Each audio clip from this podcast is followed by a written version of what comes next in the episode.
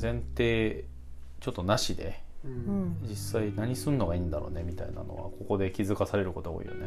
ううん。そういう他人の目とかこれをすべきとか、うん。社会の常識がないお家なので全然ね車を使わずに自転車で駆け回ってますしね、ううんこは一つ勉強になるなというか。てかそうその影響を受けていると我々も多分きっと まあもともと割とそういう思考なんだと思うけどうん。そう働かなくてもよくねとか思っちゃうよね、うん。働くってなんだっけそもそもみたいなうね、うん。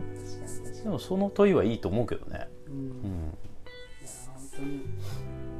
は思っちゃってる本心で思っちゃってるから最近は。うん、仕事が進まないですね、ああ今日でも大家さんと話してて結構面白かったのが、ううん。んえっとなんかの本、えー結構有名な女性の哲学者の本でなんか3種類あって労働と仕事と活動っていう3種類がに分類できると、労働まあ、労働は、えーそのお金対価を得るためにするうん。ことで仕事は、えっと、自分のこうやりたいことをうん。世の中にこう出していく。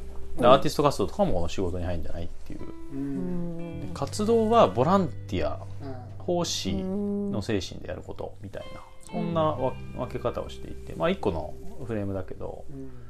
でもまあねライスワークに使う時間は俺はなるべく減らしたいなと思うから。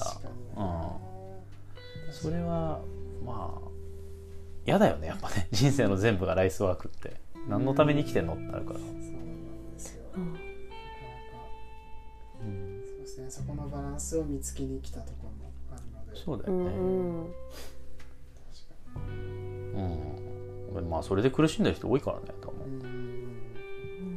そうなんですよ。ね、普通に生きていけるしな。そうそうそうそう。生きていく方法はいくらでも多分あるはずでただ、うんなんだろう誰も通ってない道を通んなきゃいけなかったりとかするからそれなりのストレスやっぱ発生するんだよね。うん。不安だし。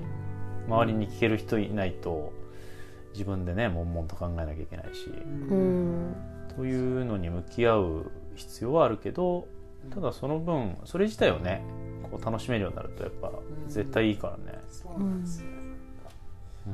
思考を止めちゃってるようななんだろうその恐怖を考えないようにする対価で、なんだろう安定というとらわれは幻想を作ってる企業さんに働いてたなっていうのは自分は思いましたね。